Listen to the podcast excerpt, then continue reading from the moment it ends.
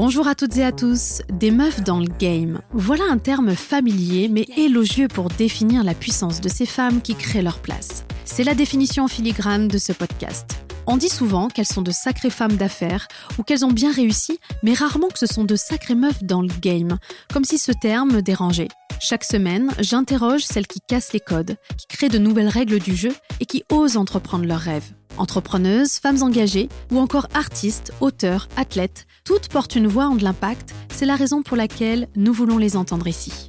Je reçois cette semaine Thaïs Lona, une nouvelle artiste complète et très talentueuse. Chanteuse, mais aussi musicienne, elle crée son style dans l'univers soul, rap et RB. À 6 ans, Thaïs grandit à Valence, dans la Drôme, dans un climat familial difficile et découvre le pouvoir de la musique sur elle. Elle y trouve un refuge, puis ensuite une force.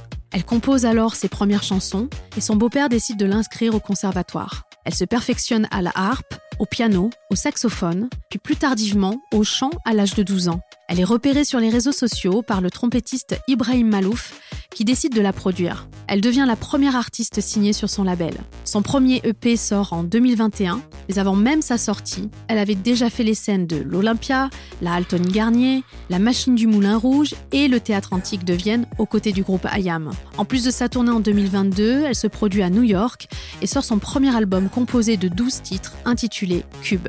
Ce que j'aime avec Thaïs, je vais être très franche, c'est son âme. C'est une femme d'une pureté rare, qui n'a pas été aidée, ni soutenue, mais qui a toujours cru en elle, en sa créativité et en la magie de sa musique. Elle sait les pouvoirs qu'a cette musique dans le cœur des gens et combien elle peut guérir les blessures. Elle est de plus en plus respectée dans cette industrie et notamment dans le monde du rap en tant que femme.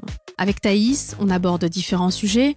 D'abord, ce qu'il a construite durant son enfance pour faire de la musique, son moyen d'expression. Pourquoi elle a voulu faire du rap? Comment elle a été repérée? On parle aussi de ses échecs, de ses rêves. Si c'est la première fois que vous nous écoutez, bienvenue sur Muffin Game, le podcast qui vous aide à prendre votre place. Un épisode par semaine sort chaque mercredi si vous aimez être boosté par nos échanges inspirants. Et si cet épisode vous a plu, n'oubliez pas de vous abonner sur la plateforme que vous utilisez et suivez-nous sur la page Instagram Muffin Game si ce n'est pas déjà fait. J'ai le plaisir de vous inviter à mon rendez-vous avec Thaïs Lona.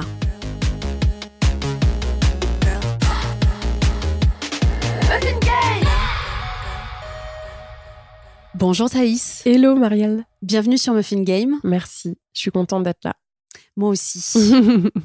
Alors, on a l'habitude de se présenter en expliquant ce que l'on fait, mais rarement en montrant qui l'on est. Peux-tu te présenter en nous disant qui tu es, Thaïs? Waouh.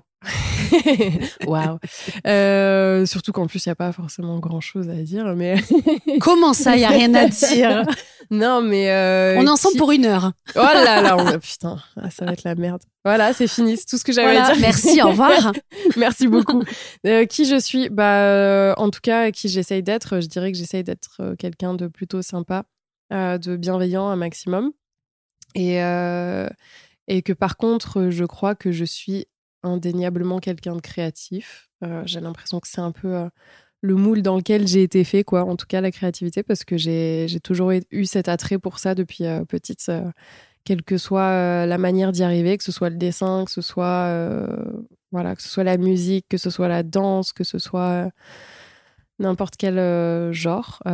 J'ai toujours aimé voilà, créer des choses, même des gâteaux. Donc, pas aussi bon que les muffins que j'ai eu aujourd'hui. Mhm. mais, euh, mais quand même, voilà, j'aime bien ça. J'aime bien créer des trucs. C'est D'ailleurs, ton c'est- truc, ouais. Ouais.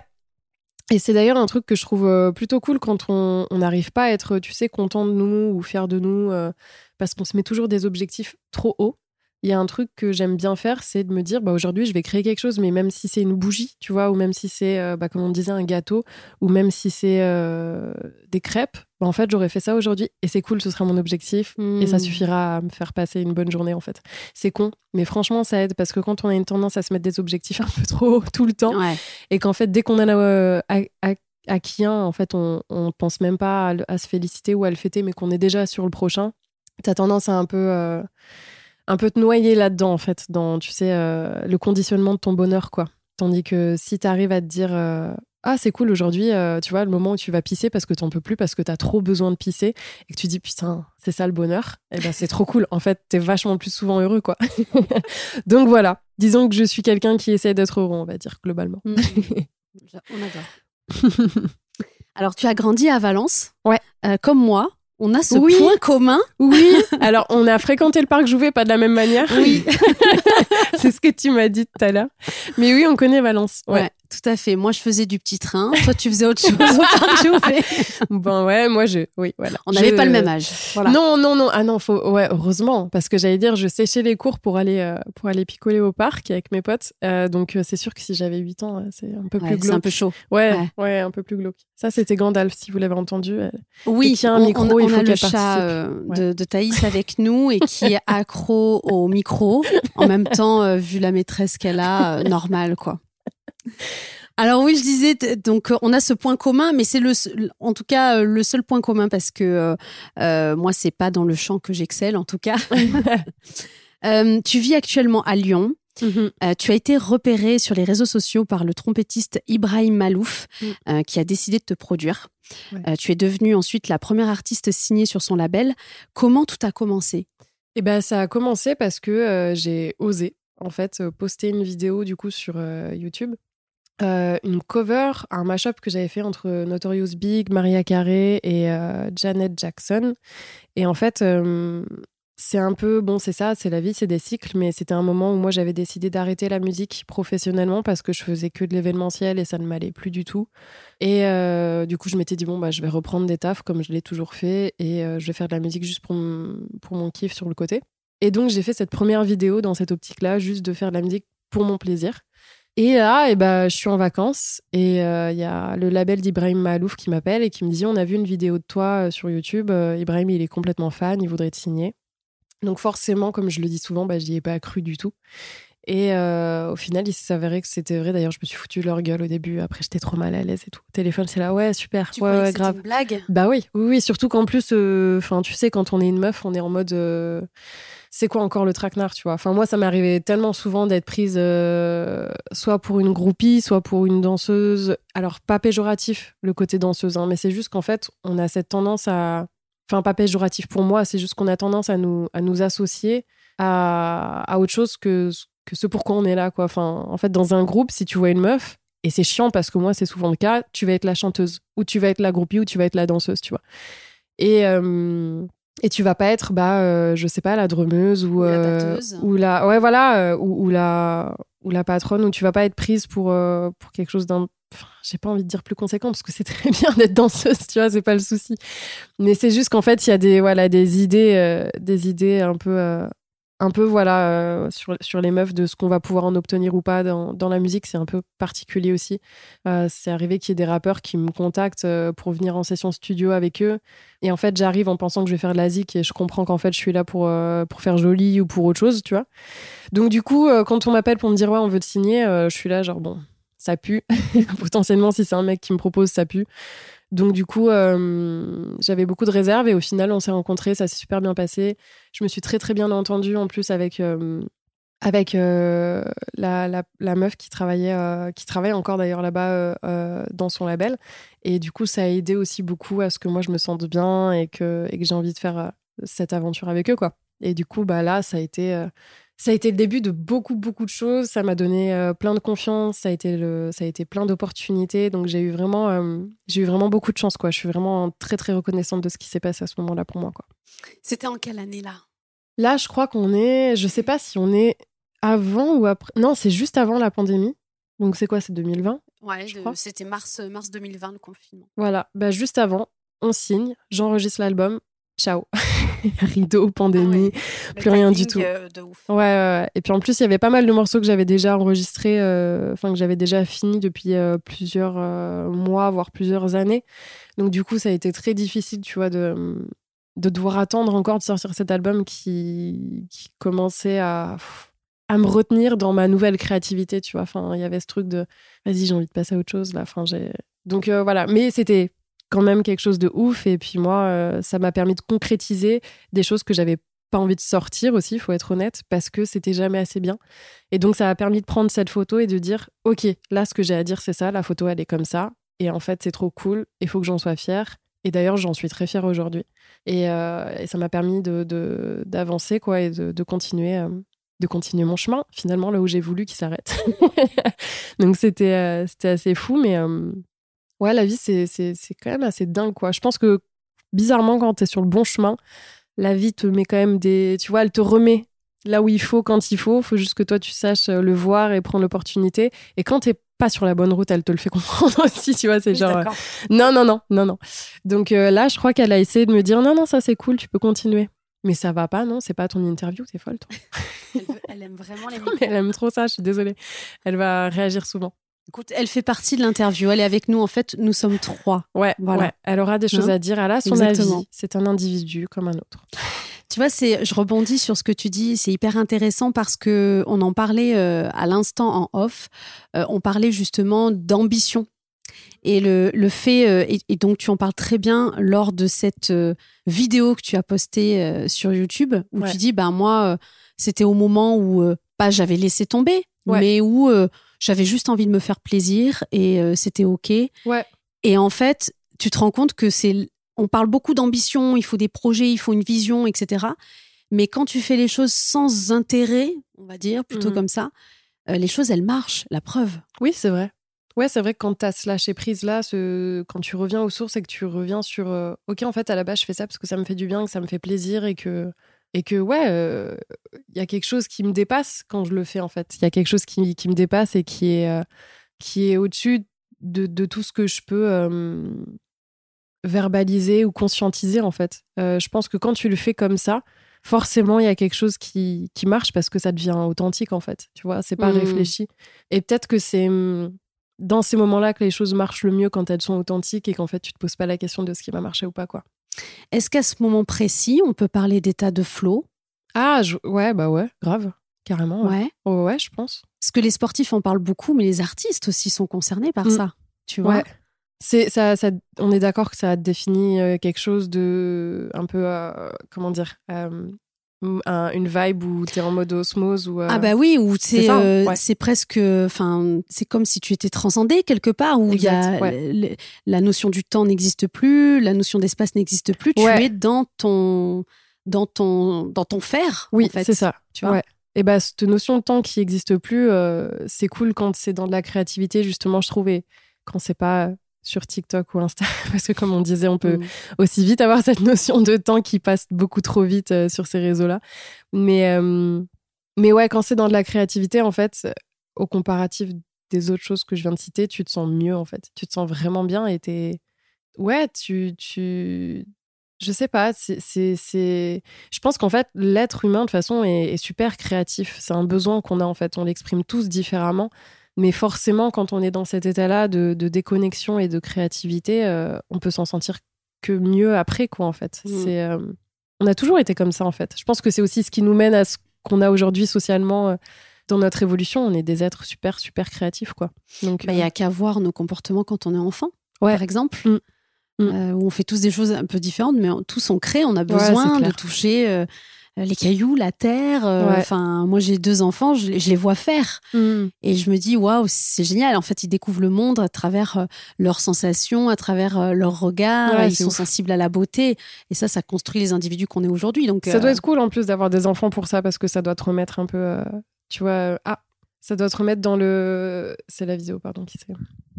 Ça doit te remettre dans un, un truc de ah oui, la vie, c'est quand même plus ça que ce que que tout ce qu'on se met en tête que c'est. Tu vois ce que je veux dire? Les enfants, il y a un côté vachement plus, plus authentique et plus. Euh, bah ouais, plus authentique, plus vrai, plus. Euh, plus ancré aussi. Plus ancré. Et en fait, je trouve qu'ils font du bien pour ça. Tu les regardes et tu fais Ah oui, mais c'est vrai qu'en fait, la vie, c'est. C'est vachement plus simple. Oui. Qu'est-ce qu'on s'en fait comme idée, quoi. Mais, euh, Et puis, ils sont énormément dans l'instant présent. Ouais. ils font pas de projection, mm. ni passé, ni futur. Mm. Euh, ça, ça les intéresse pas, c'est fou. Hein. Non, ouais, ils sont que dans le moment présent. non, mais c'est vrai, ouais, c'est ça, c'est cette naïveté là, elle est trop trop cool. Bon après tous les enfants n'ont pas la chance de l'avoir, je pense, mais euh, mais en tout cas, euh, c'est cool de l'avoir quand on peut. Chez, mm. chez, certains de ces gosses, ça nous rappelle que la vie elle est plus plus cool que ce qu'on croit. Ouais, ouais, carrément. Mm. tu sors ton premier P Dancing Again en avril 2021. Ouais. Euh, mais avant même sa sortie, tu avais déjà fait l'Olympia, la Halle Tony Garnier, la Machine du Moulin Rouge durant euh, le Mama Festival et au Théâtre Antique de Vienne, aux côtés du groupe IAM. Oui, j'adore. Euh, en plus de ta tournée en 2022, tu te produis à New York pour ton premier concert aux États-Unis. Et suite logique, tu sors ton premier album Cube en 2022. Euh, et d'ailleurs, je suis fan du titre Le Game. Ah, trop cool. Forcément. Merci. Euh, j'aime beaucoup et c'est pas un hasard. Euh, Nico va nous mettre un, un petit extrait juste maintenant. Every single night I make the same wishes. The trust in my intuition. Now I'm looking on the bright side. But people keep breaking my stride. C'est clairement teinté de soul, de rap, de jazz et de hip-hop. Euh, tu composes, tu interprètes. Quels sont les messages que tu veux faire passer dans ta musique? Euh, Je pense que avant tout, j'essaye d'être euh, d'être au plus proche de, de ce que je suis pour être le plus vrai possible. Donc du coup, j'essaie de parler que de choses que je connais parce que j'estime qu'on parle mieux de ce qu'on sait que de ce qu'on ne sait pas quand même.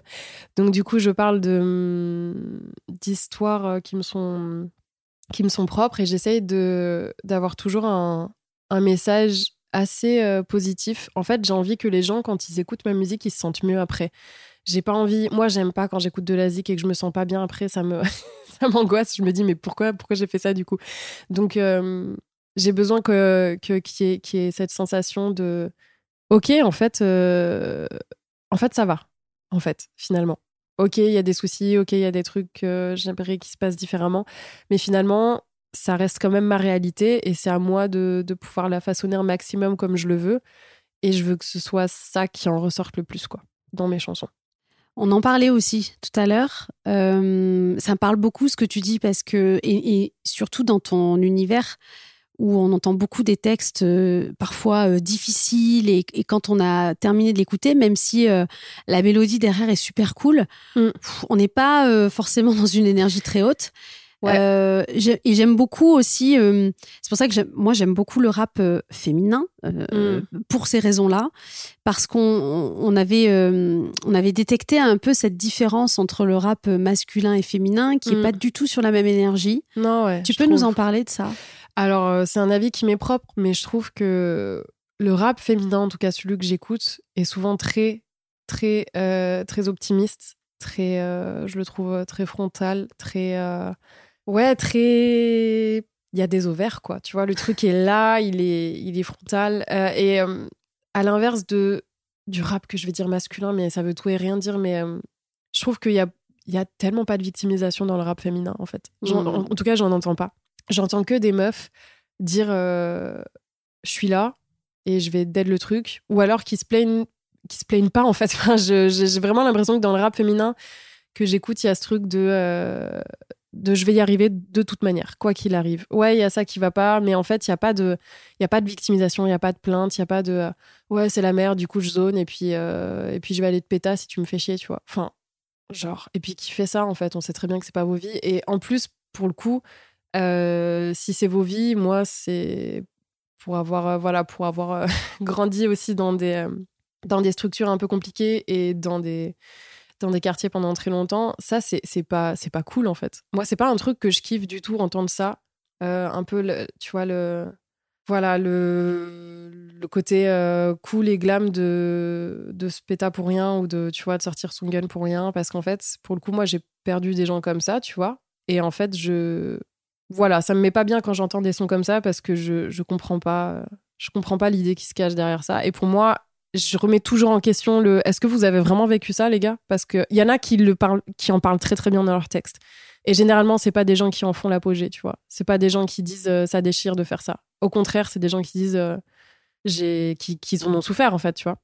Donc ça, j'aime bien l'écouter comme ça, mais j'aime pas l'écouter en mode euh, on est des oufs, on est trop fort et on va mettre sur la gueule au premier qui, qui est pas d'accord, tu vois. Enfin, c'est. Enfin, voilà. Je pense que moi, en tout cas, j'ai culturellement, enfin, je veux dire personnellement plutôt, un peu trop euh, souffert de ce genre de milieu pour que, pour que ça me révolte pas d'entendre ça.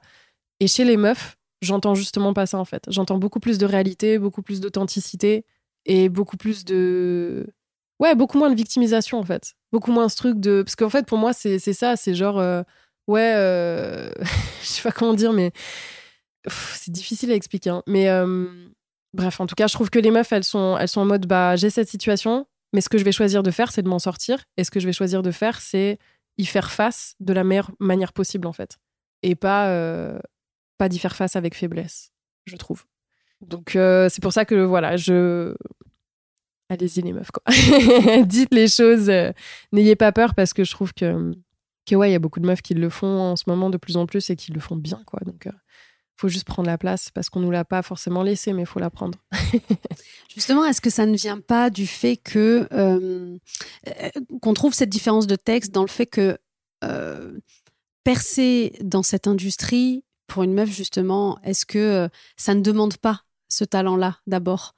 Tu vois, de, de, de, se dire il faut que je sois optimiste, il faut que j'y croie, ouais. il faut il faut pas que je frappe à la porte, il faut que je l'ouvre. Euh, tu vois, et que, que je crée ma place. Enfin, même pas créer sa place parce qu'en fait, elles l'ont. Tu vois, il y, a ce truc de se dire, euh, t'as pas à la faire puisque tu l'as. Mais c'est de se dire, euh, je, je m'autorise en fait à venir dans cet espace-là, ce qui fait que du coup, ça s'entend dans les textes parce que c'est aussi quelque part leur chemin. Ouais, bien sûr, ouais, ouais, si, de ouf. Et puis en plus, moi, je me, tu vois, par exemple, je me qualifie pas comme étant dans le rap. Enfin, je suis pas une rappeuse pour moi. Mais, euh, mais j'ai beaucoup de respect pour les. Euh, même si je rappe, tu vois, mais, euh, mais, mais j'ai beaucoup, beaucoup de respect pour les rappeuses parce que je pense que quand tu, quand tu grandis dans le milieu d'où provient le rap, c'est-à-dire quand même plus banlieue, et eh ben, enfin, j'espère que c'est pas une connerie ce que je dis, mais normalement, c'est un, peu ça. Mais c'est, moi, j'ai grandi en tout cas avec cette idée, cette perception que en grandissant dans un quartier, soit j'étais un bonhomme, soit j'étais une pute, tu vois. J'avais que ces deux cases et je devais choisir entre les deux. Et j'avais des copines qui se maquillaient et qui faisaient plus que leur âge. Et moi, j'étais au milieu de tout ça parce que je voulais pas non plus être en survette et faire le bonhomme. Et, euh, du coup, ce que j'ai trouvé comme place, moi, au milieu de tout ça, c'était ouais, Thaïs la rigolote. Donc moi, je passais, j'avais réussi à trouver, réussi à trouver une place un peu euh, intermédiaire là-dedans. Mais je pense que quand t'es, quand en plus de ça, tu veux faire du rap et que donc là, direct, tu t'annonces dans un, dans un créneau dans lequel t'es pas invité, euh, qu'est-ce que tu choisis? Parce que ces deux cases-là, elles existent encore. Donc c'est soit tu choisis d'être une rappeuse hyper sexualisée, soi-disant, mais dans ce cas-là, ça peut être cool aussi parce qu'en fait, c'est ton corps et que t'en fais ce que tu veux et qu'en fait, une meuf qui s'assume, moi, je trouve, ça, je trouve ça mortel et qu'en fait, euh, l'hypersexualisation, euh, ça a du bon et du mauvais, mais pas, pas que du mauvais, je trouve. Et en fait, du moment où c'est la meuf qui véhicule quelque chose, tu vois, enfin, je trouve ça mortel. Et, euh, et du coup, ouais, soit ça, soit tu choisis euh, finalement la position d'une meuf qui, qui, qui n'assume pas sa féminité, qui choisit de la, la renier et qui dit ouais, c'est bon, je suis un bonhomme et qui, qui joue dans des codes qui sont pas les siens pour essayer de passer à trave, tu vois. Et quand, donc, quand t'es bah, du coup, ça veut dire que ton art, il doit aussi subir ça. Il doit aussi subir le fait d'appartenir à l'une de ces deux cases. Et du coup, c'est là où moi je trouve ça super compliqué c'est que ton authenticité là-dedans, euh, bah, euh, déjà la tienne, tu l'as plus. Donc du coup, ton art, il en, il en prend les conséquences aussi, quoi. Et il y a vraiment ce truc où je me dis, euh, les meufs qui, qui, arrivent maintenant, là, elles arrivent de plus en plus à dire, bah, en fait, je vous emmerde, je serai ni dans cette case, ni dans cette case. Je vais être ce que je suis. Et ça vous plaît, ça vous plaît pas, c'est pas la question, parce que je suis pas là pour vous plaire, en fait. Et ça, bah ça, ça déchire. Ça, enfin, ça, c'est, j'ai juste envie de revoir de plus en plus. je suis là, genre, allez-y, allez-y, les meufs. Mais c'est, euh, très difficile, je pense, d'être rappeuse. C'est très, très difficile. Parce que moi, j'ai souvent eu l'impression, en tout cas, que qu'il fallait être vulgaire et qu'il fallait, euh, c'est mon, c'est mon vécu, hein, mais qu'il fallait que je sois un peu euh, chien qui aboie, quoi, pour, pour me faire entendre et pour, pour avoir du poids, quoi même du coup, quand euh, en quartier, euh, il y avait tout le monde qui rappait et tout, t'avais l'impression qu'il fallait être agressive. Alors qu'en fait, aujourd'hui, il y a des rappeuses qui peuvent arriver et dire non, moi, je sais pas mon délire, je suis pas agressive en fait. Et c'est tout. Et c'est cool. tu vois. Et en fait, tout le monde n'attendait que ça. Je pense qu'il y a aussi plein de mecs qui attendaient, euh, et c'est peut-être le problème d'attendre, mais qui attendaient qu'il y, ait des meufs qui soient là en mode authentique et qui fassent ce qu'elles veulent. et voilà, mais c'est toujours compliqué parce que de toute façon, on a trop l'habitude d'avoir des, réflexions sur, euh, sur nous. Donc, si t'es hypersexualisé, ça, hypersexualisé, ça va pas aller. Si t'es masculinisé, ça va pas aller. Euh, si, tu t'habilles trop court, non. Enfin, ce que je disais, quoi. Mais, mais c'est. De toute manière, il n'y a jamais de solution pour plaire à tout le monde et tout le monde a l'habitude de faire des, commentaires sur les femmes. Donc, je pense qu'il faut juste euh, s'en foutre et faire ce que tu as envie. Mais bon, ça, tout le monde le sait aujourd'hui. C'est non. Je pense, c'est la base plus personne ne se pose la question normalement. oui, dans la, dans la théorie, oui. Ouais, c'est ça. Exactement. Mm. Mais ce serait bien que ce soit acquis, euh, acquis prochainement, ça. Mais en tout cas, vive le rap féminin. mais oui, mais oui. Euh, pour moi, le... enfin, une, une rappeuse, c'est vraiment une femme qui est puissante. Ouais, de ouf. Mais de toute manière, tu es obligé de l'être parce que vraiment, comme, euh, enfin, comme je le pensais, euh, comme je le disais là, c'est, c'est, t'es obligé d'être puissante. Tu peux pas arriver dans un milieu comme ça et, et t'excuser. C'est impossible. Ça veut dire qu'il faut que tu sois encore plus puissante que tous les gars qui sont là depuis un moment et qui sont en place et qui font ça, euh, qui font ça presque naturellement parce que pour eux c'est acquis, c'est cool quoi. T'as le droit. En fait, t'as le droit. Tu peux. Mais quand t'es une meuf, putain, t'as tout à prouver quoi. Et en plus, il faut que tu spécifies que voilà, t'es pas là pour euh, sucer quiconque. Donc, du coup, c'est t'as beaucoup de taf. Mais du, du, coup, forcément, toutes les rappeuses, moi, j'estime que déjà, si elles sont là, c'est qu'elles sont trop puissantes. Quoi. Donc, t'as raison. Comment, euh, comment tu as fait, toi?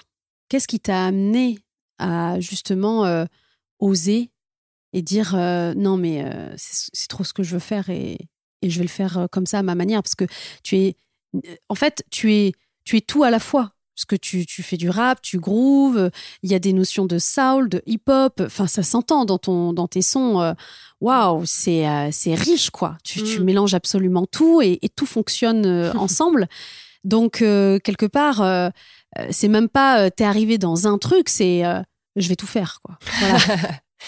Bah, je pense que je me suis même pas dit je vais tout faire dans le sens où, où moi j'aime bien travailler à plusieurs parce que parce que je trouve qu'on est plus fort à plus, quoi. Euh, sinon, j'ai une tendance à vite tourner en rond. Donc, euh, dès que j'ai donné tout ce que je pouvais créativement, euh, j'aime bien demander à, à, des, ouais, à des amis de, de m'aider, quoi. Je dis des amis parce que j'aime bien bosser avec mes potes, mais, mais, mais ouais, je demande, je demande à des instrumentistes et à des, à des mixeurs, à des sondiers de venir ensuite faire, faire du taf en plus, des arrangeurs aussi parfois. Mais moi, je dirais que j'ai enfin, le fait que j'ai fait de la musique, c'est surtout que j'ai pas eu le choix, en fait. Parce que pour moi, c'était honnêtement vital et que j'avais ce truc de.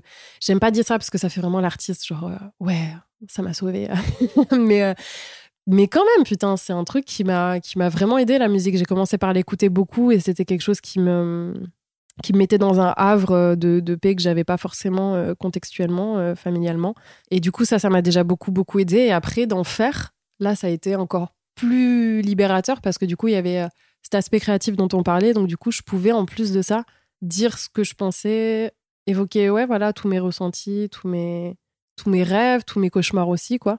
Et ça, ça m'a vraiment, vraiment aidé, quoi. Je me rappelle la première fois que j'ai composé sur mon piano un truc et que j'étais trop contente et que j'ai appelé mon beau-père et que je lui ai joué le truc. il me dit, mais c'est quoi ça? Je dis, mais c'est moi, c'est ma chanson. Et euh, j'étais toute petite. Et il m'a dit, ah, bah, on va t'inscrire au conservatoire. Et j'ai fait, ah bon? Et du coup, il m'a inscrit au conservatoire suite à ça, parce qu'il a vu qu'en fait, euh, je m'en libérais jamais. Euh, dès qu'il y avait euh, quelque chose sur quoi je pouvais taper, je le faisais pour faire du rythme. Enfin, c'était vraiment quelque chose de d'important pour moi, en fait. Et je pense qu'instinctivement, j'ai toujours cherché le son au-delà de, tu sais, comme je disais, je suis pas. Je suis pas une parolière née, par exemple. Moi, c'est pas un truc que je fais. Il y a, il y a beaucoup d'interprètes et d'auteurs qui ont ce truc instinctif de vouloir écrire des textes. Moi, je vais plus avoir cette recherche du son, tu vois. Je vais vouloir savoir comment ça, ça sonne, comment ça, ça sonne. Je vais avoir envie de taper partout et de, de chercher des textures, des couleurs. Des... C'est plus ça, mon truc, en fait. Et je pense que c'est ce qui fait que, du coup, aujourd'hui, je suis un peu amenée à, avoir une basse euh, ou un clavier ou une batterie ou une MPC ou, ou chanter ou rapper. C'est qu'en fait, je suis je crois que je suis très amoureuse des sons, je suis très amoureuse du rythme et, c'est un truc qui me fascine, quoi. Puis j'ai une mère qui a grandi en écoutant, enfin, qui, m'a fait grandir en écoutant James Brown, Prince et Erika Badu, donc euh, bon, niveau rythme. On est pas mal. c'est pas. Voilà, c'est fourni, quoi. T'as été bien bercée. J'ai de la chance. Franchement, j'ai de la chance parce que j'ai des potes qui ouais, n'ont pas grandi avec ça. Je vais pas donner les refs parce que je voudrais pas être insultante, mais, c'est clairement pas la même. Et euh, du coup, quand je les vois euh, en studio avec moi, je me dis putain, mais comment t'es arrivé euh, à faire ce genre de zik en ayant grandi en écoutant ça? Parce que vraiment, pas la même quoi. Et donc, tu chantes depuis l'âge, depuis quel âge? J'ai commencé tard, hein, franchement, la chanson, parce que, enfin, le chant, parce que avant, je faisais de la harpe et du saxophone. Et en fait, en cours de sax, une fois, j'ai hum, mon prof de sax qui m'a demandé de chanter une partition. Et, euh, du coup, il a arrêté de jouer au piano en m'accompagnant. Il m'a regardé, il me fait Mais pourquoi tu chantes pas? J'ai dit Mais je sais pas. Et là, on revient au truc de meuf. J'étais genre, mais j'ai le droit. J'avais vraiment ce truc de moi, fallait qu'on me valide. En fait, à chaque fois que je voulais faire quelque chose, fallait que j'ai la validation extérieure. Et là, je l'avais eu. Du coup, il m'a dit, ah non, mais il faut que tu chantes, en fait. Et j'étais genre, ah d'accord, bah je vais chanter. en m'excusant aussi de pas l'avoir fait plus tôt. Tu vois, du coup, c'est toujours, de toute façon, tu t'excuses pour un oui ou un non. On peut lui dire merci, en tout cas. Ouais, Stéphane Ducrot, prof de sax à Valence. Et j'avais Jean-Paul Bouvatier aussi. Et euh, je les aimais trop. Et ouais, c'est grâce à lui que je chante aujourd'hui et c'est sa validation qui m'a permis de voilà d'en être là quoi. Donc merci. tu composes aussi? Et j'avais 16 ans, pardon, je t'ai pas répondu ah sur, l'âge. Excuse-moi, mais j'avais 16-17. donc oui, mais tu as commencé la musique avant. Ouais, ouais, j'ai commencé, j'avais, je suis rentrée au conservatoire à, 6 ans, je crois. Hmm. Un truc comme ça, avec la harpe. Euh, mais je pouvais pas en faire la première année parce que je crois on est trop petit, on a des trop petits doigts. Un truc trop mignon, tu sais. Hmm. mais, euh, mais ouais, j'ai commencé à 6 ans. Et, quand tu rentres au conservatoire à 6 ans pour faire de la harpe, mm. euh, c'est quoi ton projet? Tu, tu, t'en rends compte ou c'est qu'un loisir?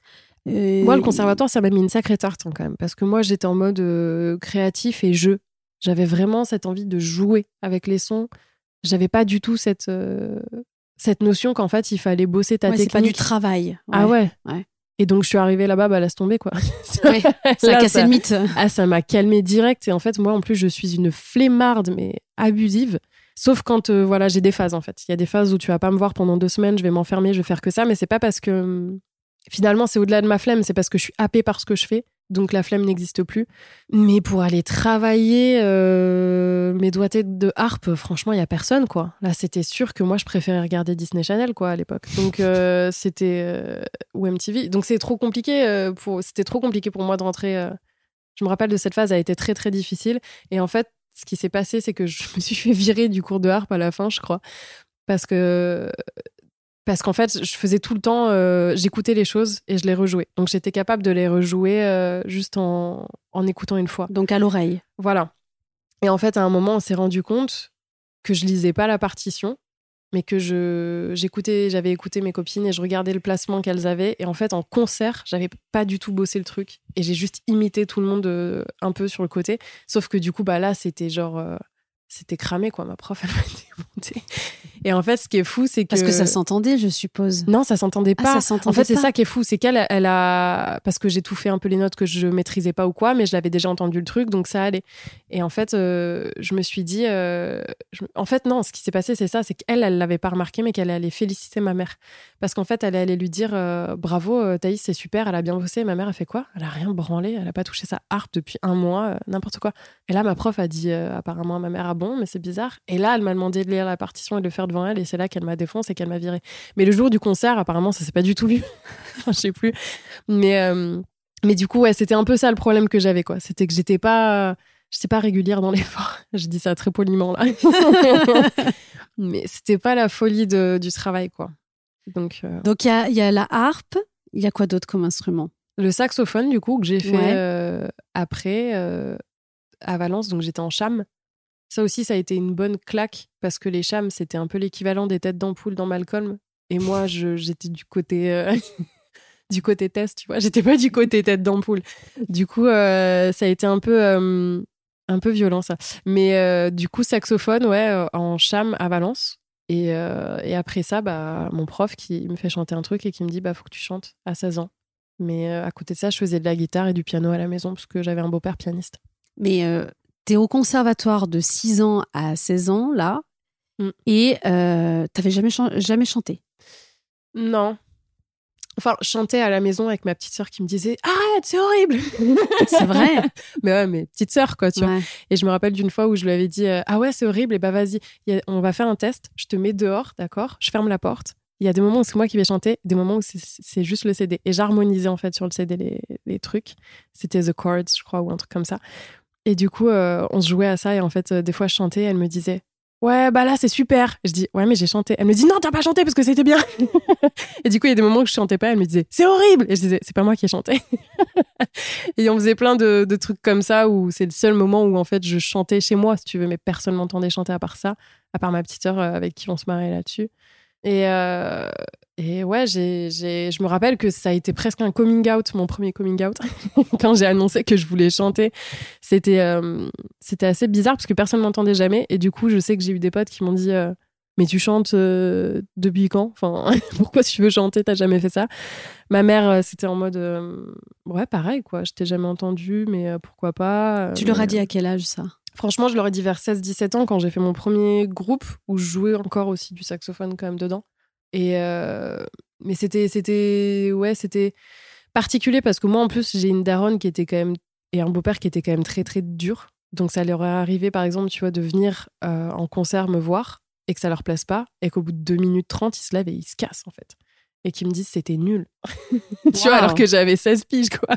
Ah ouais. Et du coup c'était euh, bah après ça m'a fait voilà ça m'a fait bosser et être rigoureuse tu vois mais euh, mais c'est aussi je pense le c'est aussi pour ça que j'avais pas forcément envie de dire ce que j'avais envie de faire ou non parce que j'avais envie de garder ça précieux et surtout que personne n'ait d'avis à émettre là-dessus pour que je puisse continuer à le faire parce que comme je te disais j'avais ce problème de validation. Donc si quelqu'un me disait bah non tu peux pas faire ça t'es nul je le faisais plus jamais et c'était fini tu vois. Mm. donc euh, je leur ai dit ouais vers 16 16 ans bah là je vais chanter en fait parce que j'avais eu la validation de mon prof. Et donc c'était suffisant pour moi pour aller chanter mais euh, arrêtons de vouloir être validés, quoi. Faisons ce qu'on veut, quoi. Mais c'est ça, euh, apprenons à nous valider nous-mêmes et, c'est ce qui est le plus important parce qu'on perd du temps. Ouf, on, perd, du temps. avec tout, même tu sais les compliments et les et les et les, et les reproches, enfin les, les critiques. Moi, j'aimerais bien arriver à un stade où en fait une critique ou un compliment, ça me fasse le même effet. Je voudrais vraiment qu'en fait quelqu'un qui me dise euh, c'était génial ce que tu as fait, vraiment j'ai adoré, je suis fan de toi. Je voudrais que ça m'encense pas. Et ça commence à venir. Je voudrais juste que ça me fasse un Ah, ok, cool. Si ça t'a fait un effet et que ça t'a fait du bien, cool. Et que si la personne me dit euh, En fait, j'ai trouvé ça horrible, c'est nul, que je sois aussi en mode Ah, cool. Enfin, pas de souci. Du coup, bah, je te souhaite de trouver mieux euh, ce, qui, ce, qui, te parlera à toi ailleurs, quoi. Et c'est tout, quoi. Tu vois, enfin, genre, euh, au-delà de, de, de, même attendre d'être validé pour faire quoi que ce soit, que ça ne nous touche plus et qu'on fasse juste ce qu'on veut comme on veut, quoi. je, je valide. Cool. bah, enfin, le fameux cool de ouais, voilà, c'est ça. C'est ça, c'est ça. Le, le, je valide, bien sûr, c'est ironique. On est d'accord. Euh, alors, quand j'ai vu ta première couverture dans le magazine Le Prescripteur, euh, j'ai été frappée par ta ressemblance avec Alicia Keys. Oh. Mais ouf. Euh, le magazine Jalouse parle de toi comme étant, et je les cite, la jeune prodige de la néo-soul, euh, digne héritière d'Alicia Keys. Donc, donc on, on, ressent beaucoup cette empreinte. c'est sûrement très cool le fait d'évoquer des similitudes avec une telle artiste, mais tu as aussi ta singularité, ce truc qui fait la différence. C'est quoi ton avis à toi? Bah, je me suis souvent posé la question de est-ce qu'on me compare à Alicia Keys parce qu'on est deux métis et qu'on a les cheveux frisés, tu vois? Genre, c'est souvent un truc qui me questionne où je me dis. Euh, euh, c'est difficile en fait de trouver ta, ta, singularité dans la musique quand tu quand, quand t'es une meuf, je trouve, parce qu'on a souvent ce comparatif très très vite. Tu vois, dès qu'on trouve une autre meuf qui nous ressemble un peu ou qui fait un peu dans le même style, c'est ah c'est la nouvelle ça ou euh, le comparatif de est-ce que elle elle fait mieux ça que ça? Il y a eu beaucoup ça pendant un moment avec Rihanna et Beyoncé. Tu sais plein d'autres artistes en fait ça arrive tout le temps. Avec Cardi B et et euh, Nicki Minaj. Enfin c'est là c'est des grandes échelles tu vois mais c'est difficile de trouver ta singularité parce qu'en fait on est constamment tout le temps en train de te comparer. Et ça j'avoue que au début, je me posais beaucoup de questions et au final, maintenant, je le prends juste comme un compliment parce qu'au final, c'est une artiste que, que j'admire tellement et que j'adore. Et du coup, je prends ça je prends ça le plus positivement possible en me disant qu'en fait les gens veulent surtout euh, associer les qualités qu'ils y voient. Donc euh, donc euh, donc voilà. Mais mais je sais pas je me suis aussi beaucoup posé la question de est-ce que c'est possible de définir sa singularité? Parce que moi je, je serais pas capable de dire ce qui me rend particulièrement singulière à, quelque chose d'autre tu vois. Enfin parce que en fait on l'est tous finalement on est tous uniques. Donc donc c'est, j'ai toujours un peu de mal voilà à, parler de moi. Je crois même quand on me demande alors c'est quoi tes qualités euh, qui t'es chaque fois j'ai envie de dire franchement demander à mes potes parce que je sais pas. Je, je je sais pas enfin je sais je sais je pense savoir qui je suis mais mais je pense qu'en fait on, on se connaît mais que notre entourage nous connaît mieux des fois. Donc je me dis euh, franchement demander aux gens qui m'entourent euh. Mais ouais je trouve ça difficile de trouver une singularité dans ce que je dans ce que je fais après si je ramène ça au fait que je fasse euh, de la musique groove en France en anglais et euh, que je fasse euh, du rap et que je sois instrumentiste et, et que et que ouais, que je compose et que j'interprète, peut-être que c'est la polyvalence. Mais mais est-ce que ça fait la qualité? Non. Donc euh, je sais même pas, tu vois, si si c'est forcément un truc qui est qui est nécessaire de souligner. Mais euh, ouais, en tout cas, j'essaie d'être euh, un maximum communicative et, joyeuse sur scène et optimiste. Et peut-être que c'est pas forcément l'époque où il y a le plus de ça globalement et sur scène sur scène non plus. Donc euh, peut-être que peut-être que c'est ça. Je sais pas. Est-ce que tu le ressens ton public? Je est-ce que oui Ah ouais, de ouf, de ouf. Non, c'est des gens. En fait, c'est super particulier. Ça m'était jamais arrivé du coup de, de rencontrer les gens qui t'écoutent. Il y a un truc où en fait tu te demandes, tu te demandes vraiment ça. En fait, tu te demandes mais qui sont les personnes qui m'écoutent?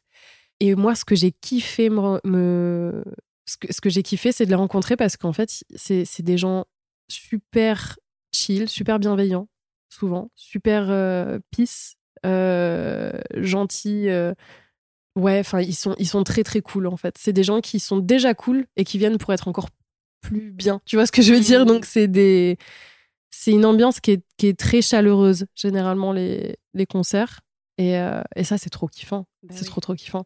Et c'est trop bien parce que c'est des gens qui parlent aussi vachement entre eux. Genre, à chaque fois que je viens, c'est que, que, je joue, pardon, et que, et que je rencontre le public après, je les vois euh, échanger entre eux alors qu'ils se connaissent pas. Donc c'est des gens très ouverts, quoi. C'est c'est trop cool euh, de, de, se rendre compte des gens qui t'écoutent pour ça. J'adore ça. On va parler d'un aspect un peu plus personnel, si tu veux bien. Euh, est-ce que tu t'es sentie soutenue dans cette industrie ou au contraire, tu t'es construite cet environnement propice pour réaliser les projets que tu voulais? Ah, C'est difficile ça. On parlait tout à l'heure justement de ces femmes qui arrivent dans le rap et que on connaît tout, tout, ce que ça euh, comprend. Euh, mais toi, à titre personnel, euh, bon, tu as parlé que tes parents ou que tes proches quittaient la salle au bout de deux minutes si ça leur plaisait pas. Mais hormis ça, même dans, ce, dans, dans, dans cette industrie, est-ce que voilà, T'as senti qu'il fallait que tu te construises cet environnement ou au contraire, t'as senti tout de suite un peu ton clan, tu vois, se, constituer autour de toi? Est-ce qu'on m'a soutenu ou est-ce que j'ai eu l'impression de devoir faire un peu le truc toute seule? Euh, Ouais, je pense qu'on m'a donné des outils, euh, mais, euh, qu'en fait, t'es obligé de faire les trucs toute seule. Notamment aussi de trouver, trouver la force, parce que ça, si on te la donne pas, bah faut que tu la trouves quelque part, quoi. Et tu la trouves justement dans, dans l'authenticité de, ce que tu fais. Quoi. Si, je pense que, voilà, comme dit euh, Léna Mafouf, plus égale plus. et qu'en fait, quand tu crées quelque chose et que, et que ça, ça, ça te donne déjà du, du, bon et du positif à fond, ça, après, ça te donne la force nécessaire pour aller développer le truc et pour y aller toujours plus loin parce qu'en fait, tu sens le bien que ça te fait. Et je pense que c'est là-dedans que j'ai puisé ma première force parce que ça me parce que c'était une énergie qui était vitale pour moi de, faire de la musique, de créer, de jouer, de vivre de ça.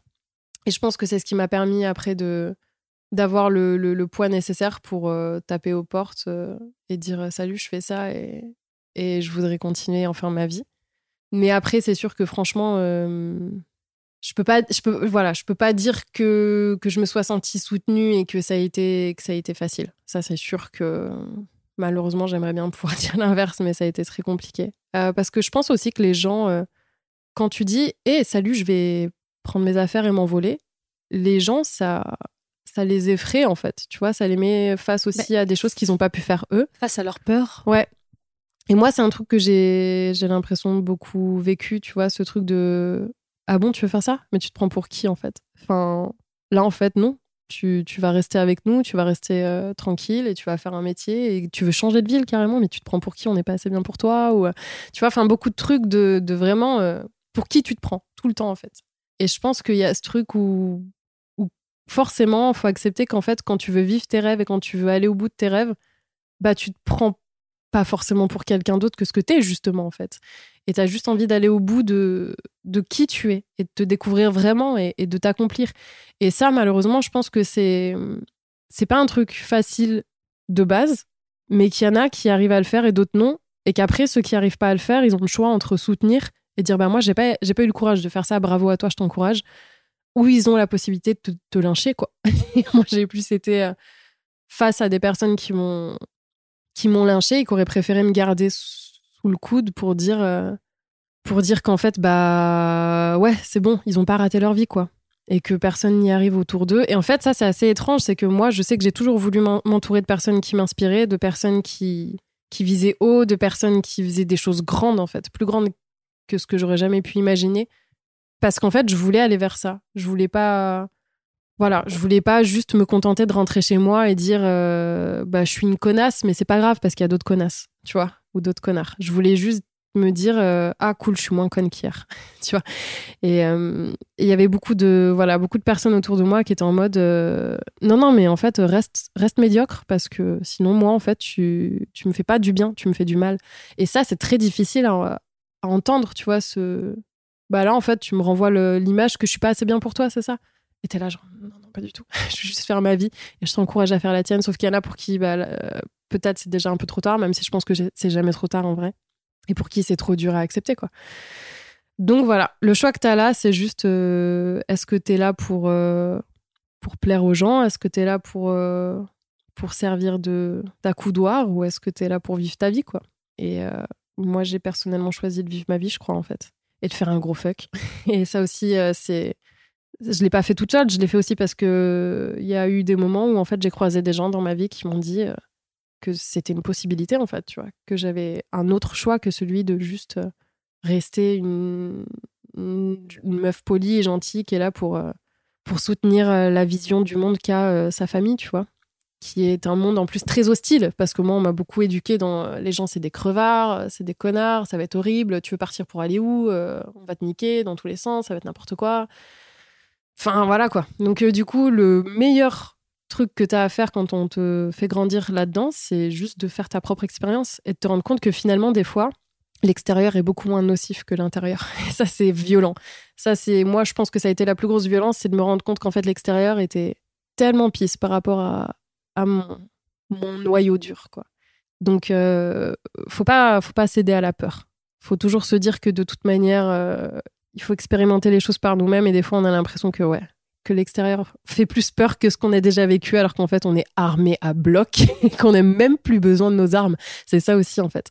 C'est que moi j'ai pas eu besoin de de grogner autant que ce que j'avais eu à grogner quand j'étais petite quand j'étais à l'extérieur. Donc du coup, pour en revenir à la question, je pense que ça a été un tout. Je pense que j'ai croisé des personnes qui m'ont donné confiance au moment où il fallait. Je pense que j'ai eu des situations où j'ai où j'ai accepté aussi de de prendre des opportunités, je veux dire. Parce qu'il y a ça, il y a la peur qui peut nous empêcher de, de croire en nous, en fait, et d'accepter des opportunités pour, euh, parce qu'on a envie de, voilà, de prêter allégeance à, une famille, à une communauté, à peu importe. Alors qu'en fait, euh, il, faut, il faut foncer vers quoi on vibre, quoi. Il faut foncer vers, euh, vers qui on est, parce qu'il n'y a rien de plus grand et de plus beau que de se lever le matin et de se dire, putain, je suis moi. Cette sensation, elle est incroyable, quoi. Elle est incroyable, vraiment et qu'on t'aime ou qu'on t'aime pas, tu verras qu'en fait, euh, ça surpasse tout, quoi. Donc, euh, vous serez pas forcément, voilà, on sera pas forcément toujours épaulé, même pas du tout. Des fois, on nous mettra des barrières, même beaucoup plus qu'autre chose, mais je pense qu'il faut, voilà, faut y aller. en gros. Je sais pas si j'ai bien répondu, mais. Si, très bien, même. Euh, la musique, ça t'a libéré de quoi? Mmh. En fait, en gros, moi, c'était compliqué parce que j'avais en fait, je pense que ça m'a plus protégée que libérée à une phase. C'était très compliqué chez moi parce que j'avais. Bon, déjà, j'étais de milieu euh, un peu. Euh, pas très riche, on va dire. Euh, et, j'avais un, géniteur qui était très, très violent et qui était, qui était très manipulateur.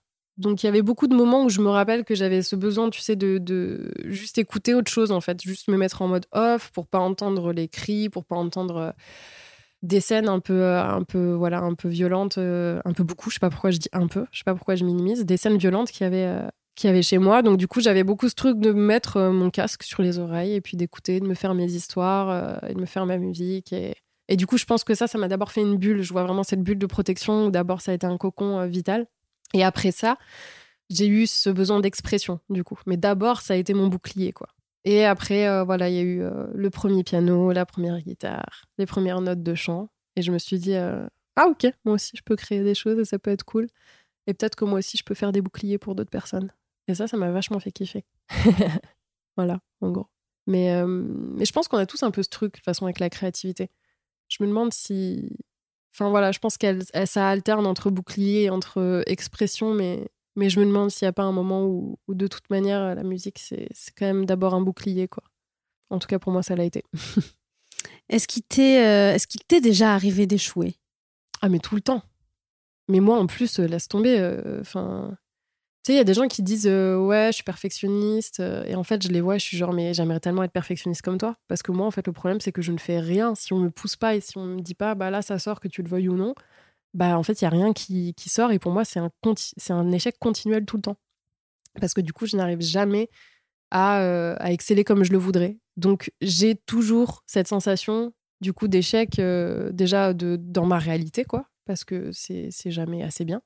Mais, euh, mais alors qu'en fait, euh, finalement, il euh, faut, faut, redéfinir aussi ce qu'est l'échec, quoi, parce que, parce que voilà, ça peut être quelque chose de, continuel comme là, ce que je décrivais, ou alors un échec, on peut juste le voir comme, comme une tentative qui n'a pas abouti, mais qu'en fait, il y en aura plein d'autres, et que finalement, un échec, c'est pas si grave que ça, quoi. Mais moi, je pense que le plus gros échec qu'il pourrait y avoir, c'est de ne pas essayer. En fait, ça, pour moi, aujourd'hui, ça représenterait un vrai échec de me dire euh, de me dire non j'ai pas essayé mais par contre de me dire euh, j'ai essayé j'ai fait tout ce que j'ai pu mais ça n'a pas réussi oui ok c'est un échec mais euh, finalement quand même beaucoup moins amer que de pas avoir essayé tu vois. Donc des échecs j'en ai eu j'en ai eu dans le sens où comment dire? J'en ai eu dans le sens où, voilà il y a des choses que j'ai fait où finalement quand je réécoutais derrière c'était pas euh, c'était pas ce que je voulais faire euh, vraiment ou tu vois et où je suis pas allée au bout de ce que je voulais moi parce que j'ai pas réussi à, à m'imposer et à dire non mais en fait c'est pas ça que je veux. C'est pas exactement ça que je veux en fait. Je veux que ça sonne comme ça là. Et ça pour moi c'est des échecs aujourd'hui. Donc ça dépend tu vois où tu places ton échec finalement. Parce que dans, dans, dans ce que dans ce que j'ai fait dans ce que j'ai créé dans ce que j'ai réussi euh, dans ma vie de tous les jours les échecs que je vais avoir c'est ceux où je vais pas aller au bout de ce que moi je voulais faire. C'est ça que je représente comme étant un échec aujourd'hui. Sinon, euh, sinon non, j'ai pas l'impression de d'avoir eu d'échecs parce que non, moi je vois plus ça comme euh, comme des tentatives quoi. J'ai eu plein plein plein plein de tentatives qui m'ont fait progresser, mais pas d'échecs. Et demain j'aurai un échec si je suis pas capable de dire euh, ok non ça je suis pas d'accord. En fait c'est ça moi mes échecs pour moi c'est quand je suis pas capable de dire non.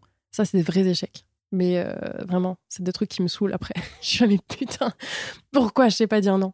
Et maintenant, je le fais de plus en plus. Donc j'ai de moins en moins d'échecs et c'est cool. Qu'est-ce qui fait que justement tu arrives de plus en plus à dire non? Bah, Je crois que je me suis de plus en plus émancipée du, du regard des autres. Il y a eu un moment où, tu sais, j'ai dû faire. Là d'ailleurs, je, commence à peine à m'y remettre, mais j'ai dû faire une grosse pause des réseaux sociaux parce qu'en fait, ça me rendait complètement barjot tu, dépends trop d'un like, d'un partage, d'un avis négatif, positif. Et puis moi, j'ai été euh, exposée à beaucoup de sexisme, de racisme. C'était un peu violent à un moment, donc j'ai fait une petite pause. Et euh, enfin, beaucoup. Moi, ça me paraît beaucoup parce qu'en fait, c'était trop pour toi. C'était trop pour moi, mais en fait, c'était pas, c'était pas du harcèlement, c'était pas continuel, c'était pas quelque chose d'énorme, mais moi, ça m'a, ça m'a pesé en tout cas. Et euh, et du coup, ouais, il y a, y, a, y a, ce truc où où j'ai dû faire euh, j'ai dû faire une pause euh, une pause là-dedans euh, à, un moment et ça m'a fait ça m'a fait du bien. Attends, tu m'as demandé quoi en fait? Excuse-moi. Ta question? Comment tu faisais maintenant Enfin, qu'est-ce qui a fait que désormais tu arrives de plus en plus à dire non? À dire non, oui, c'est ça. Et bah, du coup, il y a ça. Il y a eu ce, premier aspect de, je me suis protégée de de la vie des autres en fait. Et, donc j'ai eu une phase où je me suis mis dans ma bulle comme ça et où je me suis dit ok là va falloir que je me recentre et qu'en fait euh, je repense de nouveau à, moi ce que je veux ce que je veux pas et surtout quelle est euh, quelle est la véritable euh, importance de tout ce que je suis en train de faire en fait? Est-ce que c'est plaire aux autres? Est-ce que c'est me faire du bien? Quelle est l'importance? Enfin qu'est-ce que je veux en fait de la vie? Qu'est-ce que j'attends de la vie en général? Et en fait ce que je me suis dit c'est que j'attendais d'être heureuse. C'était mon objectif premier. Et après j'ai fait un tri en fait avec tout ce qui ne me rendait pas heureuse. Et, et ça, ça m'a vachement aidé, que ce soit autour de moi, tu vois, les personnes. Euh, parce que ça, c'est dur aussi, tu sais, de, de, de, trier euh, enfin tout et de se dire, bah, en fait, cette personne, il faut que j'accepte qu'elle est elle me fait pas du bien. C'est pas forcément une mauvaise personne en plus. C'est juste, elle, elle ne me renvoie pas une bonne image de moi-même. Elle me met pas bien. Elle me pousse pas à, évoluer. Euh, enfin, voilà, ce que je ressens dans son contact n'est pas bon, je trie. Et en fait, déjà, en faisant un premier tri comme ça, ça m'a vachement aidé à derrière placer mon nom et à dire euh, non juste à des situations qui ne m'allaient plus, en fait. Et donc, ça a été, ça a été long quand même, la transition, mais j'ai dû avoir un bon gros choc, en fait, à cause d'un échec, justement, où je m'étais dit, bah là, tu vois, Thaïs, si tu t'étais écouté, si t'avais pas voulu être juste gentil avec cette personne, en fait, et que t'étais allé au bout de ton truc, bah en fait, tu serais, tu serais fier de ce que t'as fait là, tu vois ce que je veux dire. Donc du coup, maintenant, j'ai vraiment eu ce... Ouais, voilà, j'ai vraiment eu ce déclic, euh, ce déclic de me dire, euh, c'est fini, en fait, je, je perds plus mon temps à essayer de plaire à quiconque, à qui que ce soit. Et, euh, et je fais les choses, je fais les choses poliment, diplomatiquement, mais, mais en disant non, quoi. Donc là, je suis en pleine. C'est marrant parce que je suis en pleine phase de ça. Tu sais, je suis. Mais je pense que ça s'entend un peu aussi. En plus, quand je parle, je, globalement, de toute manière, je suis quelqu'un qui me pose beaucoup de questions.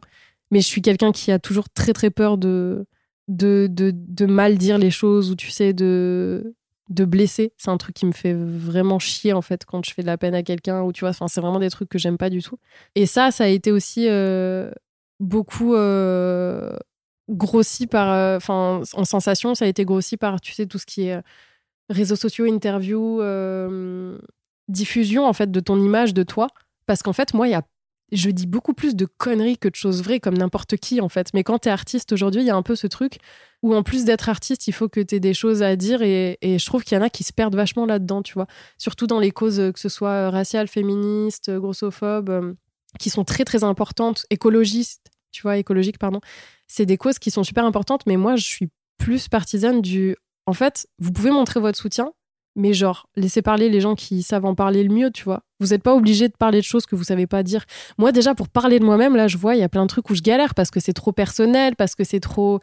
Faut trouver tes mots. Il y a, et puis... l'émotion aussi sur des ouais, c'est ça. certaines choses. Et puis, moi, j'ai toujours cette crainte, tu sais, de, de, de comment ça va résonner chez quelqu'un d'autre. Donc, du coup, j'ai vraiment ce truc de, de tu sais quand on a quand j'ai dû faire ça quand j'ai dû être face à putain à dire des trucs et être en mode ouais non mais ça c'est pas ça que je voulais dire en fait. C'est pas et que c'est figé tu vois. Et t'es là genre merde fais chier c'est pas ça que je voulais dire.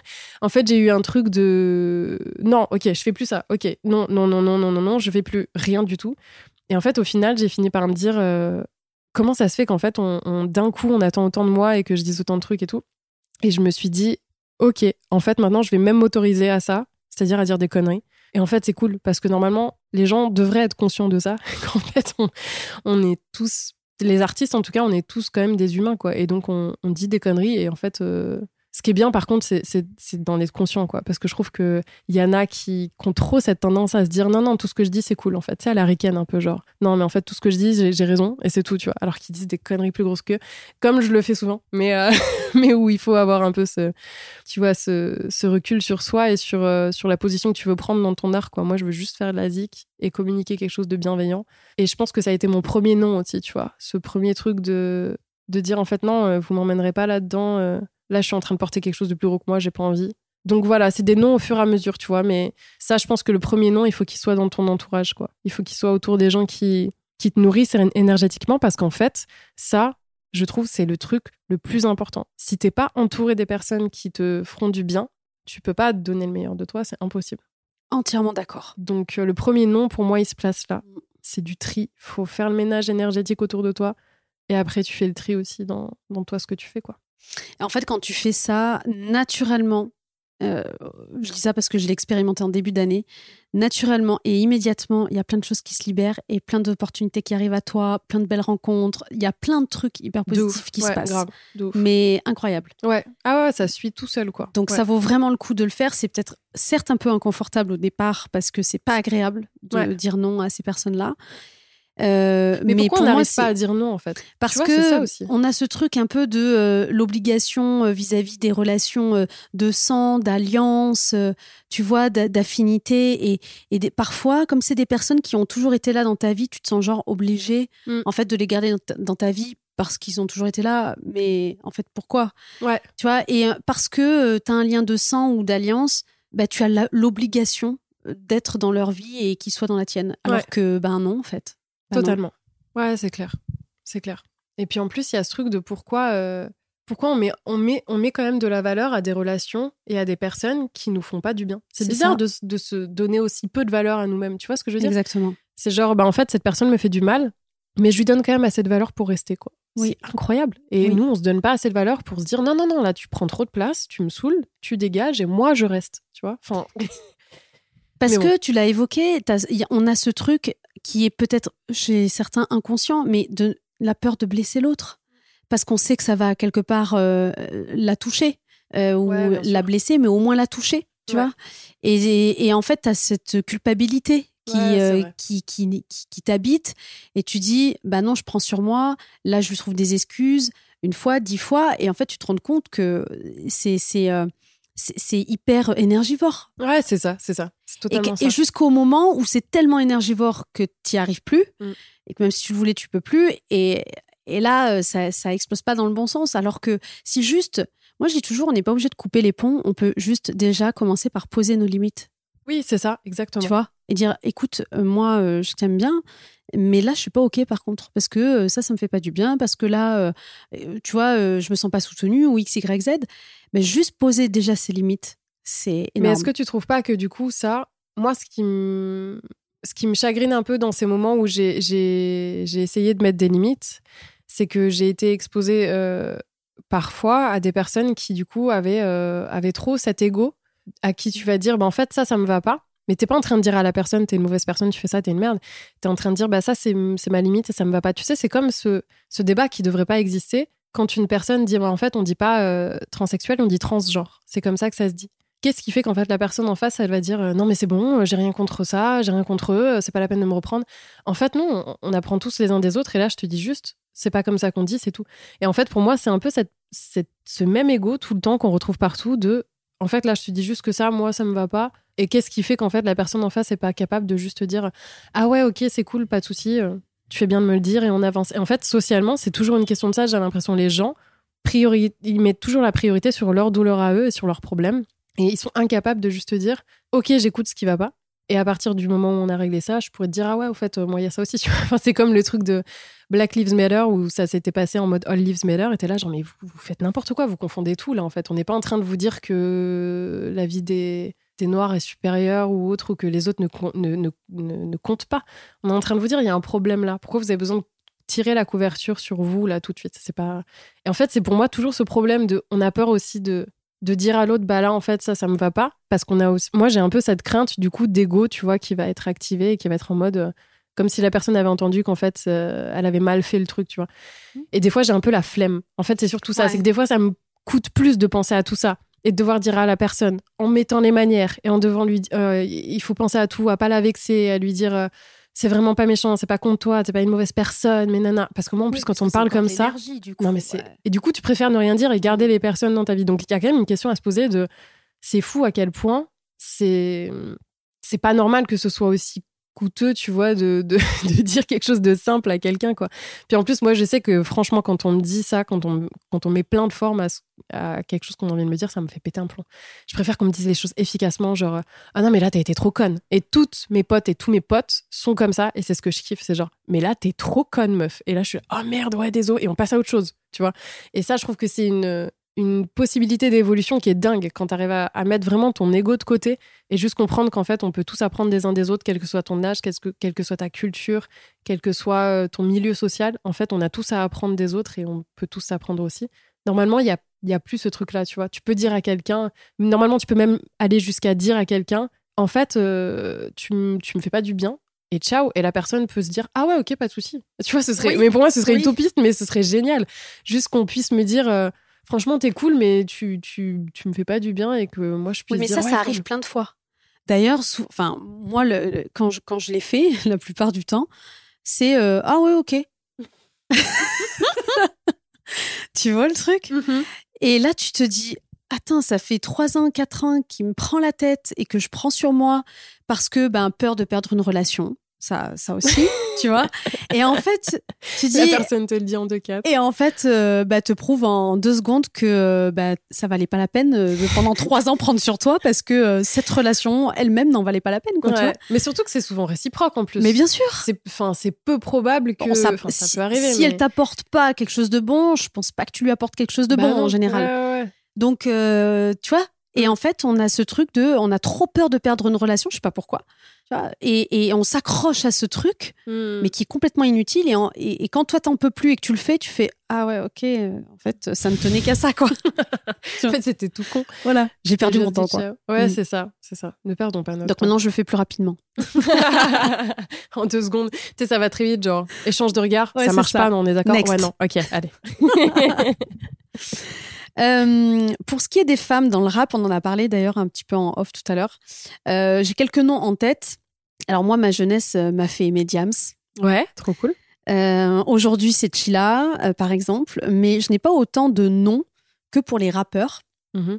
Est-ce qu'il y a vraiment moins de femmes que d'hommes dans le rap ou simplement c'est parce qu'elles sont moins visibles? Est-ce que c'est une réalité ou? Ah, je pense que c'est les deux. Je pense que ça commence à venir, mais qu'elles sont moins, parce qu'en fait, c'est comme, euh, c'est comme dans le milieu euh, musical, euh, enfin, je veux dire, instrumentiste. Tu sais, en ce moment, je cherche, par exemple, moi, des pianistes, des batteuses et des bassistes meufs, parce que j'ai envie de m'entourer de meufs sur scène. Hmm. Et ben, en fait, il y en a, mais il y en a beaucoup moins que des mecs, parce qu'en fait, on n'a pas grandi avec l'idée qu'on pouvait, on pouvait faire ce qu'on voulait. Tu vois, par exemple, pendant très longtemps, il y a, il y a, je sais pas, ça devait être au 19e, 18e siècle, je voudrais pas m'avancer, mais le violoncelle, par exemple, c'était interdit pour les meufs. Parce que euh, t'écartais les, les jambes en faisant du violoncelle et que c'était vulgaire. Et que du coup, les meufs n'avaient pas le droit de faire du violoncelle. Donc il y a eu beaucoup de, de, de clivages comme ça qui ont été construits. Je vais pas tous les décrire maintenant, mais il y a eu beaucoup de choses où en fait bah une meuf euh, elle va être euh, plus amenée à, faire du chant ou, euh, ou ouais du piano mais des instruments comme ça plus que de faire de la basse ou de la batterie parce qu'en fait on n'est pas habitué à avoir beaucoup de meufs sur scène déjà instrumentistes et encore moins à des instruments comme cela quoi comme la trompette ou, ou ce genre de, de trucs donc à la fois, je pense que c'est pareil pour, pour le rap, tu vois, c'est pas quelque chose, comme on disait tout à l'heure, où, où, en fait, instinctivement, quand t'es une meuf, tu vas te dire, ah ouais, je vais rapper. Enfin, le truc n'est pas safe. En fait, à aucun moment tu te dis euh, ouais, je vais sauter du ravin, ça va être cool, tu vois. Enfin, c'est clairement pas la l'autoroute. Donc du coup, euh, je pense que ça manque déjà de, ça commence à venir, mais que ça a beaucoup manqué pendant un moment d'image en fait, euh, auquel s'identifier en tant que, que meuf, et que la visibilité, bah du coup forcément, il y en a moins parce qu'il y en a aussi moins, et qu'on est moins habitué à les mettre en avant ces meufs là, qu'on les prend peut-être moins au sérieux aussi. Mais, euh, mais ça commence à, de toute manière, tout commence à changer depuis hashtag MeToo. De toute façon, là, tout est renversé. Donc, euh, tant mieux. Mais je pense que c'est les deux, en vrai. Mais que ça va changer. Euh, je demande à toutes mes invitées quel est l'objet qu'elles ont sélectionné qui est important à leurs yeux. lequel tu as choisi? Ça a été un peu compliqué. En toute honnêteté, si je devais choisir un seul objet, c'est con, mais ce serait mon ordi parce que parce que c'est là que tout naît en fait, c'est là que je fais tout, c'est là où il y a toutes mes prods. Donc le truc c'est mon c'est mon précieux. c'est ton univers quoi, c'est ton monde. Ah ouais ouais, il y a mm. tout tout tout dedans. Et puis de façon maintenant sur l'ordi, tu peux absolument tout faire. Donc euh, j'ai pas besoin, tu vois de de dire ouais, c'est ma gratte ou ouais, c'est mon clavier parce qu'en fait, j'ai tout dans mon ordi. Donc j'ai pas besoin de d'avoir ça individuellement. Donc ouais, j'aurais dit j'aurais dit mon ordi. Et et j'ai cherché un peu, j'ai vu mon Rubik's Cube, j'ai dit ouais, c'est vrai, il me détend de ouf, mais quand même mon ordi. Et toi? Oh, on m'a jamais posé la question. Ah, moi je peux. Euh, et ça me fait bizarre de pas poser autant de questions. Moi, je suis plus une personne qui pose des questions plutôt qu'une personne qui répond en fait, pour être honnête. J'adore, je suis très curieuse. Je pose beaucoup de questions aux gens en fait. mais, mais, mais tu sais que c'est une question. Euh, alors c'est c'est d'ailleurs, on va le dire, euh, c'est l'une des rares questions que j'envoie avant notre interview. Mm. Parce qu'en général, je, je dévoile aucune de mes questions à mes invités parce que je veux qu'elles me répondent avec toute la spontanéité. Mais ça, ça demande de la euh, réflexion. Et moi, comme je suis peste que je suis, je te pose la question comme ça. Et c'est l'une des seules questions que je vous envoie avant parce que faut réfléchir un peu, tu vois, à mm. ça parce que euh, c'est pas que ça peut être tout et n'importe quoi, mais, mais je trouve que c'est une question essentielle. Vraiment. Ok. Tu vois Et qui, pour moi, et c'est d'ailleurs pour ça que c'est une question iconique du podcast, je la pose à toutes mes invitées. Mhm. C'est vraiment une question commune parce que pour moi, ça en dit beaucoup sur la personne. Ouais. parce que euh, là, tu, tu, tu, matérialises quelque chose auquel elle apporte un attachement particulier. Mm-hmm. Et forcément, c'est dû à son histoire, une émotion, euh, à sa vie, à, à son art, euh, voilà. Mm-hmm. Et, et c'est trop, trop, trop important. Bon, bah tu noteras euh, toi ta réponse si tu as envie, tu vois, en dessous du post. Mais je vais y réfléchir du coup. Le post. Voilà, du coup, je vais y réfléchir et j'y répondrai euh, peut-être dans une autre interview qu'on fera plus tard trop bien, euh, si tu as de l'actu, ah oui, tu vois. Cool. Ben voilà, allez, on fait le on fait le check. je veux ton objet. On prend l'engagement là ici solennellement maintenant qu'on fera un autre épisode ensemble et dans lequel je te tu répondrai. réfléchisses de ouf, tu sais, et que tu reviennes après des mois pour dire mon vibro. le truc. Des mois plus tard, ouais, j'ai bien réfléchi. C'est bon, je vous l'avoue. voilà. Voilà. non, mais euh, tu vois, j'ai une idée en tête, mais je crois que j'ai vraiment envie de réfléchir à cette question. Mm. Parce que peut-être que cette idée, elle, ne euh, sera pas celle-là. Ouais, tu vois, je Ouais. J'ai mon idée, mais justement, ça sera intéressant de savoir si une fois que c'est réfléchi, est-ce que c'est la même réponse que, mm, mm. celle que j'aurais donnée là maintenant, tu vois? Ouais, de ouf. Donc on prend l'engagement. Je te réponds promis à cette question lors d'un prochain épisode. Trop cool. J'ai hâte. Euh, quelle femme aimerais-tu entendre sur Muffin Game? Une ou plusieurs? Oh là là. Euh, alors moi, il y, a vraiment beaucoup beaucoup de meufs qui m'inspirent. Et euh, si tu m'avais demandé quelle personne, j'aurais de toute manière dit une meuf parce que les mecs, on les a assez entendus, ça va. Et, et dans les meufs qui m'inspirent beaucoup en ce moment, c'est pas forcément musical, mais c'est euh, des meufs genre, euh, je sais pas si tu connais euh, Camille Etienne. Bien sûr. Voilà. Paloma Moritz. je crois que c'est Salomé Saké aussi. Enfin, c'est des meufs en, ce moment où je. Voilà, je tourne à fond sur, sur toutes leurs interviews, sur elles m'inspirent à un point incroyable. Et voilà, je trouve que c'est des meufs, leurs interviews, ouais, faut se les mettre euh, en boucle, quoi. Elles, elles font du bien. Donc je dirais l'une de ces trois-là, ça me ferait très plaisir. ça nous ferait très plaisir aussi. on passe des petits messages. pas des petits, des, gros messages. On passe des messages. On vous veut, quoi. Voilà. Euh, c'est quoi pour toi une femme qui crée sa place, qui est dans le game et qui crée ses propres règles du jeu euh, Une meuf qui est dans le game et qui crée euh, sa place, c'est une meuf qui est elle et qui dit euh, je vous emmerde bien profond. Voilà. C'est juste une meuf qui se pose même pas la question si elle a sa place ou pas parce qu'en fait, elle est juste elle est juste ce qu'elle est en fait et elle se pose pas la question de savoir si elle prend trop de place ou pas parce que on a souvent cette cette tendance les meufs à avoir peur de prendre trop de place. Et je pense qu'une meuf qui est ouais, qui est dans le game, c'est ça, c'est une meuf qui qui a pas peur de sa puissance aussi parce que je pense que là, ça, ça se voit de plus en plus et ça s'accepte de plus en plus, surtout parce que c'est plus une question d'acceptation, je crois. On est, on est très puissante en fait, on est très très forte. Et il y a ce truc de, il faut pas en avoir peur. Il faut pas qu'on ait peur de d'être des femmes fortes, d'être des femmes, euh, des, des, femmes sexuelles ou non d'ailleurs, tu vois, mais euh, mais d'être à fond ce qu'on est en fait, sans s'en excuser tout le temps. Et il y en a une qui. J'ai vu une interview il y a pas longtemps que j'ai kiffé de Lady Gaga, qui disait que ce qu'elle préférait et son plus gros. Euh, son, son, plus gros point culminant dans sa carrière, c'était euh, la communauté gay qu'elle avait euh, avec elle. Et le journaliste lui a dit pourquoi. Et elle a répondu bah parce qu'en fait, ils me posent pas ce genre de questions, eux. En fait, ils me demandent pas quel est le point culminant parce qu'en fait, ils ont pas peur des femmes. Ils ont pas peur de voir une femme forte, sexuelle, comme ça, qui donne son avis, qui donne ses opinions et qui est là et qui, qui est massive, quoi. Et si j'étais un mec et que j'étais là avec une clope et que je me tenais euh, la tub en disant ouais, euh, je fais de la zik et j'aime bien euh, niquer des meufs et faire la teuf, bah en fait, je serais une rockstar pour vous. Alors qu'en fait, c'est juste que je suis une meuf et que je fais de la pop, alors du coup, pour vous, c'est différent. Mais en fait, je suis juste une putain de rockstar. en fait. C'est c'est juste ça. Je pense qu'en fait, on a juste besoin de pas avoir peur de, de, notre potentiel, de pas avoir peur de notre puissance, de pas avoir peur de, de prendre de, de la place, en fait. Et, et donc d'être une meuf dans le game. Et il faut faire ça. et il y en a plein. Il y en a plein. dans le game. Il y en a plein. Il y en a plein de plus en plus. Et il y en a toujours eu, en fait. C'est même pas de plus en plus. C'est qu'il y a toujours eu plein de meufs dans le game. C'est juste qu'on commence à nous voir et qu'on commence à, en avoir marre d'être invisibilisé quoi.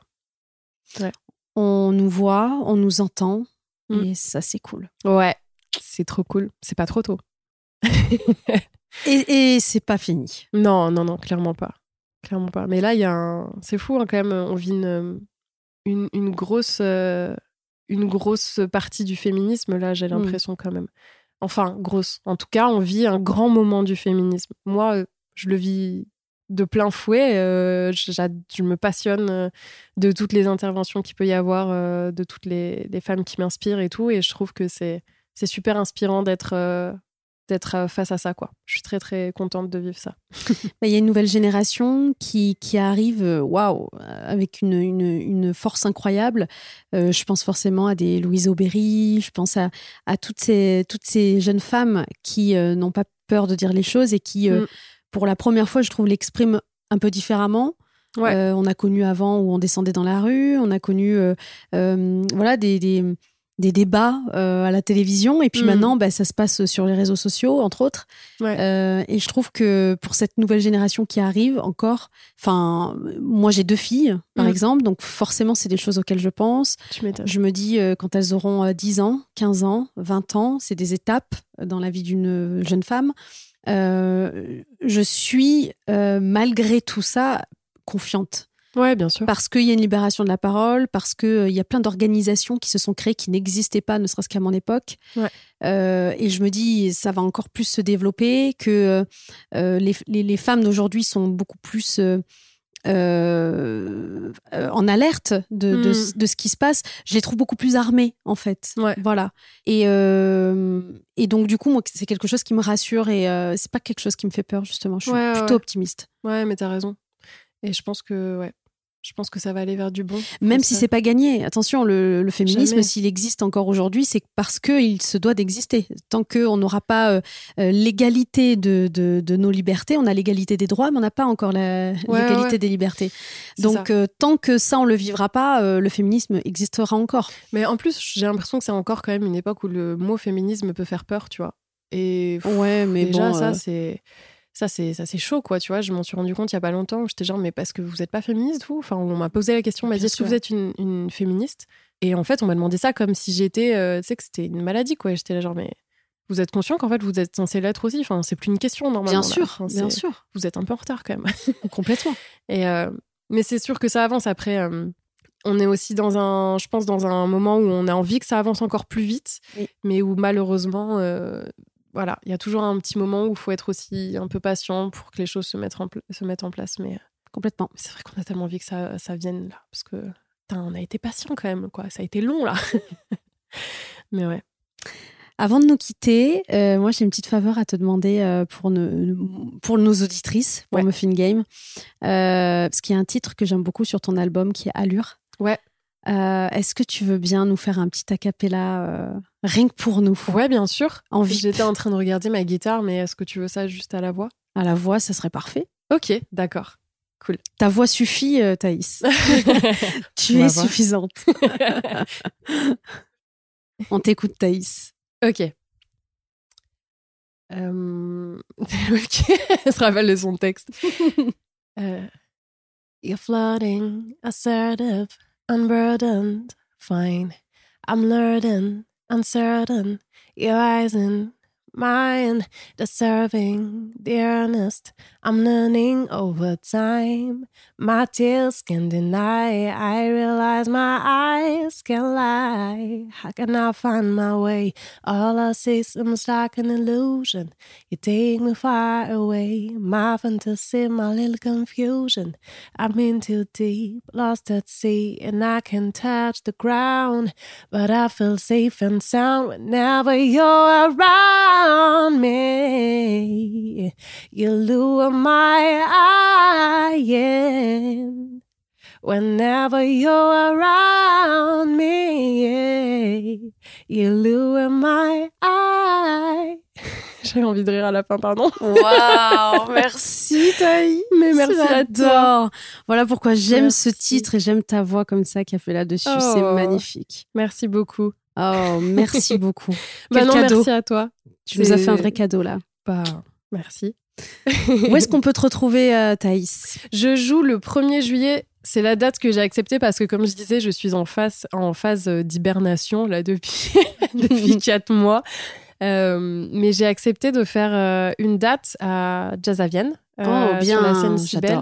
Ouais, c'est la mm. famille. Et puis, ouais, je sais que je serai bien là-bas et que ça va être cool. Et du coup, le 1er juillet, je serai sur la scène Cybelle, il me semble, à 16h30. Et, et ouais, j'ai hâte. Et puis en plus, potentiellement, il va y avoir de nouveaux morceaux. Parce hmm. que cette phase d'hibernation dans laquelle je suis depuis 4-5 mois m'a aussi permis de, de, renouer avec la musique, euh, de me remettre à créer et euh, du, coup, euh, du coup, potentiellement, à vous représenter de nouvelles choses. Et, et je commence à me mettre au français. Voilà, j'ai rien dit, mais c'est un ah. peu. Non, mais voilà, ça m'effraie totalement.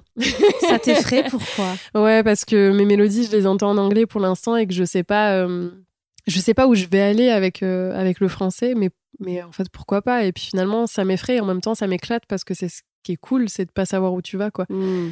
Donc, euh, on parlait d'échec et de réussite tout à l'heure. Je pense que de toute manière, il faut essayer de tout voir comme une réussite parce que même si finalement ça n'aboutissait pas sur quelque chose qui me plaît, eh ben, ce sera la réussite d'avoir essayé, quoi. Donc, euh, c'est Carrément. Quel beau mot de la fin. Mais merci en tout cas d'avoir de m'avoir invité. C'était trop cool de te rencontrer. Ouais, euh, j'étais trop contente de passer ce moment. Tu, en plus, tu as charmé Gandalf qui est à côté de toi et qui est tellement farouche avec les gens qu'elle ne connaît pas. Et il faut savoir qu'elle a dormi à côté. Ah oui, oui, collée à moi. Non, et mais on est potes. Ça y est, on est potes. Elle me calcule up. C'est une oh. meuf dans le game, elle aussi. Hein. Non, mais grave. Elle, de toute façon, dès qu'elle peut se la péter, elle, elle a tout compris. Hein. C'est tout l'inverse. Elle, elle a pas peur euh, de sa puissance. Euh, non, non. C'est dès qu'elle peut se la péter, exister, elle est là. T'as elle bien raison. C'est elle qui a raison. Mais oui, c'est mon inspiration. Merci, Merci beaucoup, Thaïs. Merci beaucoup. Et à très bientôt. À bientôt. Bye.